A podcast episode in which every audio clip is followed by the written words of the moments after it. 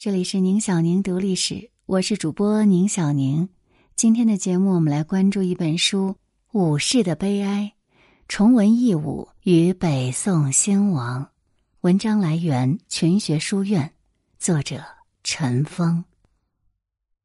唐宋往往并称，但是两个前后相沿的朝代，却上演了中国历史上极为罕见的一幕：文武关系的严重失衡。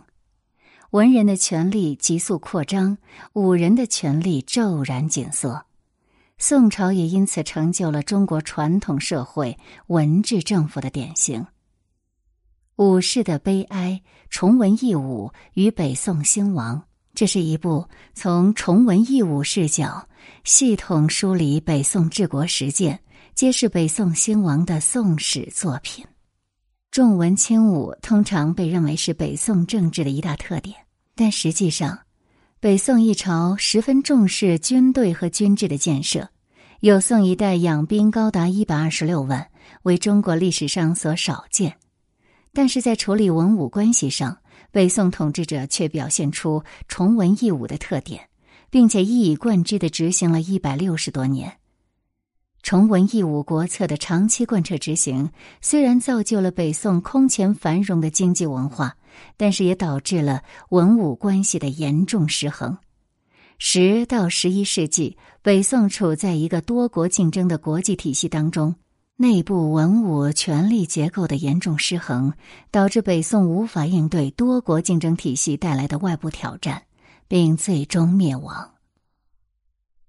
五代时期。武人跋扈到了极点，历朝皇帝皆出身军阀，朝中大政操于亲信大将手中，地方更陷于大小节度使的控制之下。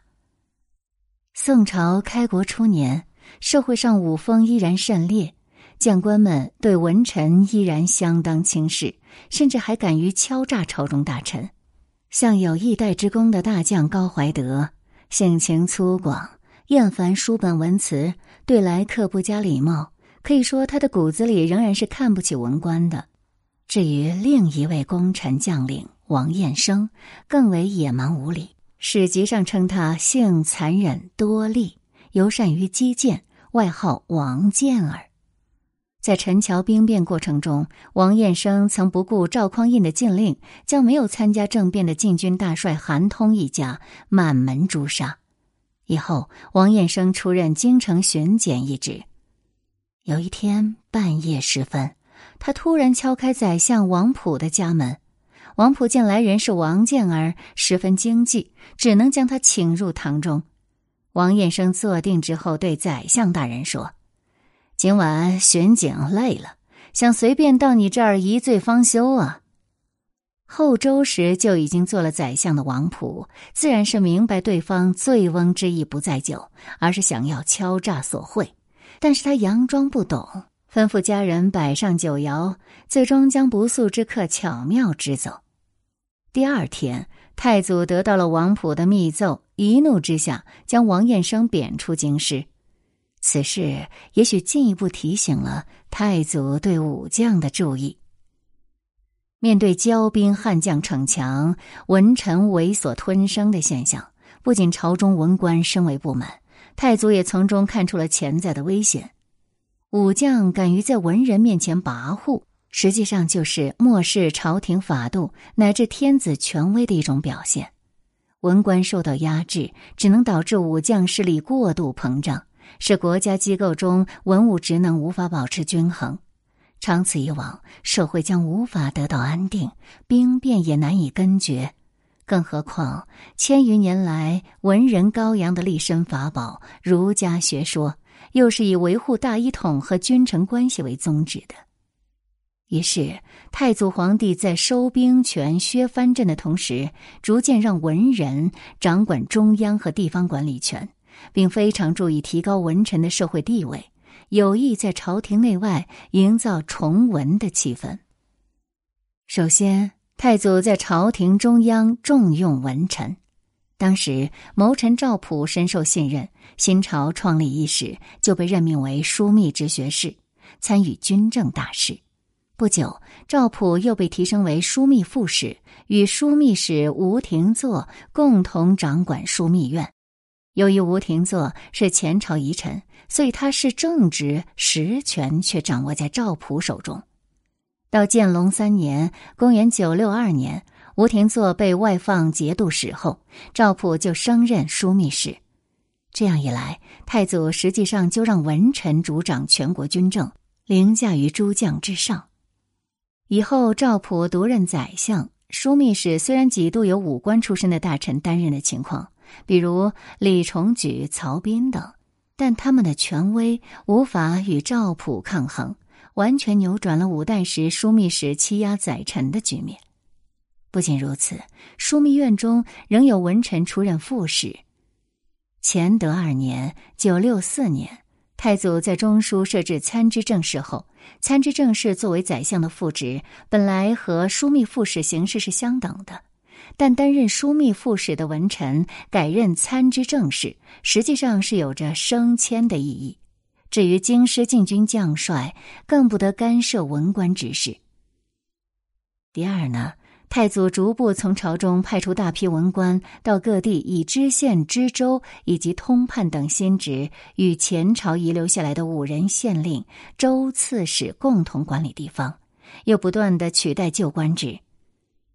太祖曾就实施这个措施呢，对赵普是这样说的：“五代方阵残暴，百姓受其害，我下令选派百余名强干的儒臣，分至州府。”纵然他们都贪着，其危害亦不及武臣一人。他说的这些话，深刻的反映了太祖对文官特性的认知和他眼中可靠文人的印象。而以后发生的一件事情，就很能说明太祖的态度了。在开宝后期，武夫出身的德州刺史郭贵被调离本地。德州呢，就是在今天山东德州市临城区，把他调到哪儿去呢？调到邢州暂管州市，就是在今天的河北邢台。中央方面则派国子监丞梁孟生来德州做知州。郭贵被调走后，他的族人亲历继续在德州违法牟利，梁孟生不留情面的把他们绳之以法。郭贵就派亲信到京师去找故旧，正得宠的禁军武官史圭，图谋报复对手。史圭就寻找机会密告梁孟生，说他欺灭刺史郭贵，机智于死。出乎史圭的预料，太祖看了这个控诉状之后，不仅没有治梁孟生的罪，反而说了句：“这必定是刺史干了不法的事。”梁孟生真是一个清明强干的官吏。随即，他命令宦官传令中书，将梁孟生的官位提拔为左赞善大夫，继续留任德州。除了刚刚说到的重要而明确的措施之外，太祖还身体力行的注意尊重文臣，提倡官员读书。据史籍的记载，太祖登基称帝不久。就下令扩修国子监中的儒家先圣祠庙，重新塑造和绘制先圣、先贤、先儒之像。太祖亲自为孔子及其大弟子颜回作赞文，命宰相等文官大臣为其余诸相作赞。太祖还一再率群臣幸临国子监，拜谒供奉孔子的文宣王庙。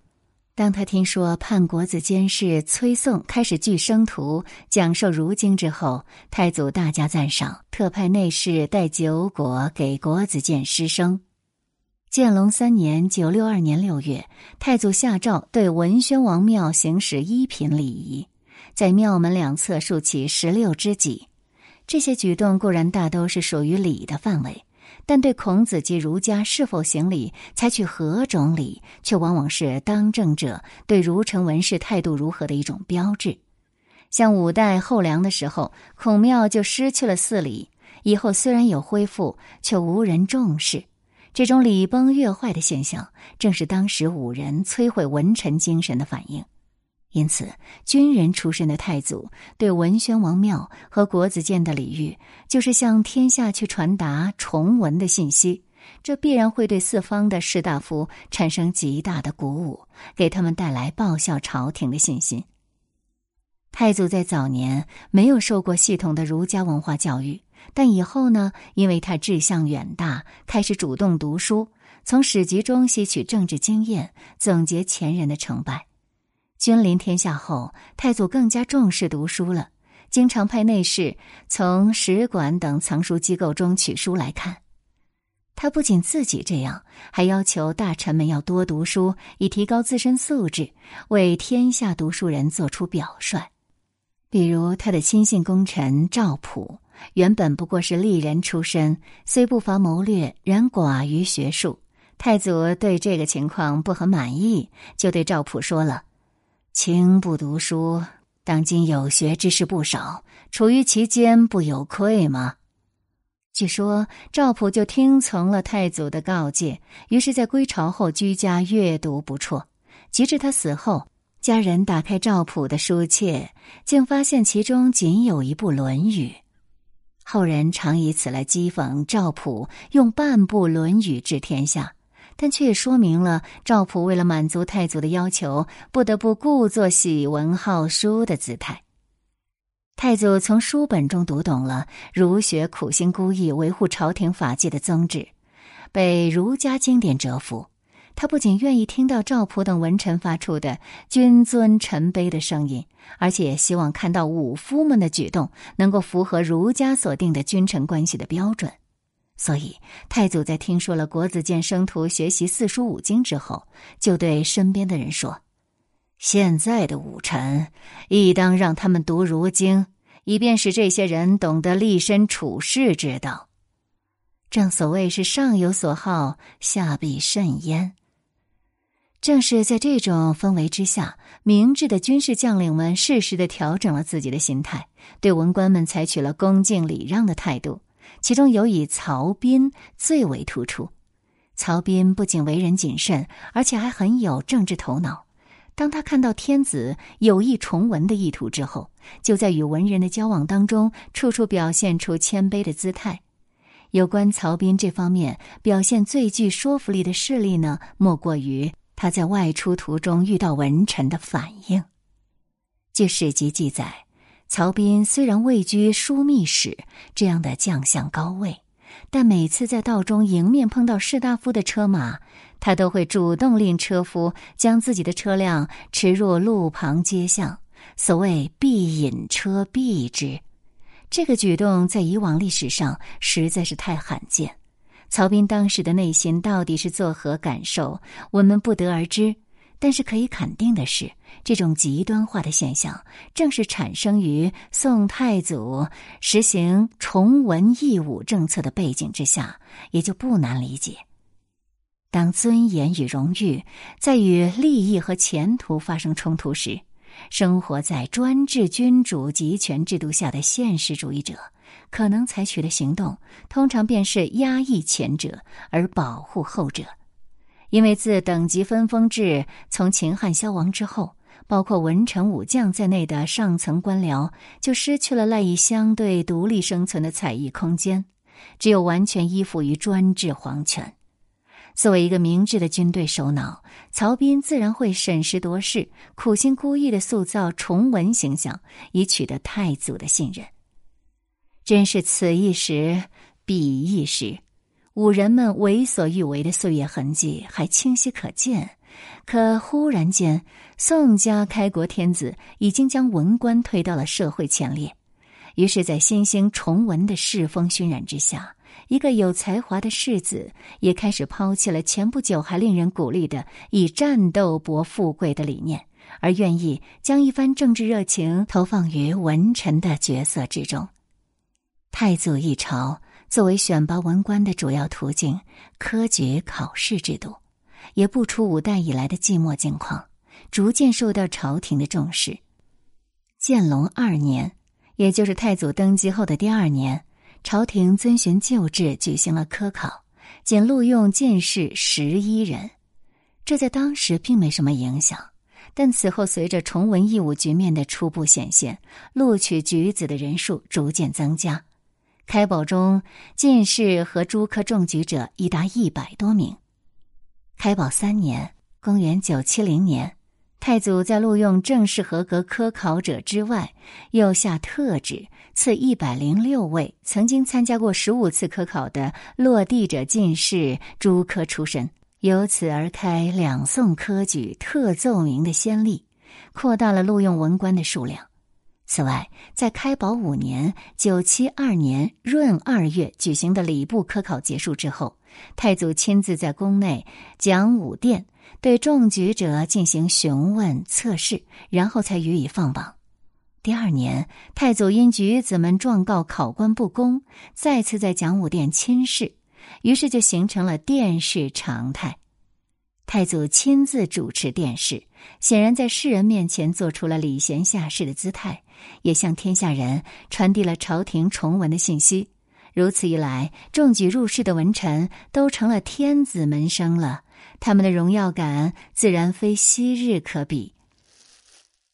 据宋人的记载，太祖在世时曾在宫中竖有石碑，令后世继承者跪读。碑文的内容主要有三条：第一，保全后周柴氏子孙。第二，不杀文臣士大夫；第三，不加农田赋税。有关这三条戒律中的其一和其三，我们姑且不论。其中的第二条，正反映了太祖对文官的爱护。应当说，这个戒律以后确实得到了遵守。到开宝九年（九七六年）冬十月，太祖驾崩，大宋的统一事业已近尾声。除了盘踞河东中北部的北汉小朝廷尚负隅顽抗外，广大南方的异姓政权大都歼灭，仅存于浙江地区的小盟友吴越也已经做好了入朝献土的准备。这些赫赫武功虽然可以使太祖跻身为有为天子之列，而卓然鹤立于中唐以降近两百年间的人君之上。但最让赵匡胤自豪的，恐怕还是他在重新恢复君主集权方面的功业。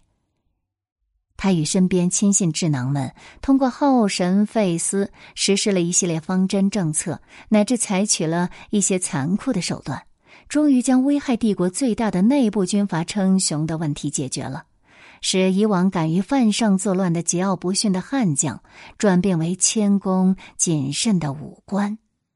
与此同时，将治理国家行政事务的职权交还给文臣们，并提高了他们的社会地位，恢复了士大夫们失落百余年的自尊和荣誉。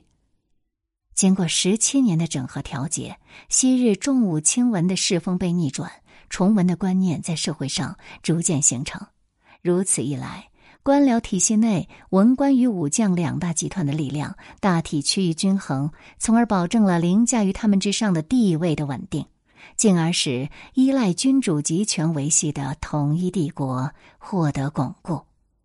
这实在是一份丰厚的遗产，足以令赵匡胤安详的闭上双眼，无愧于皇室后裔了。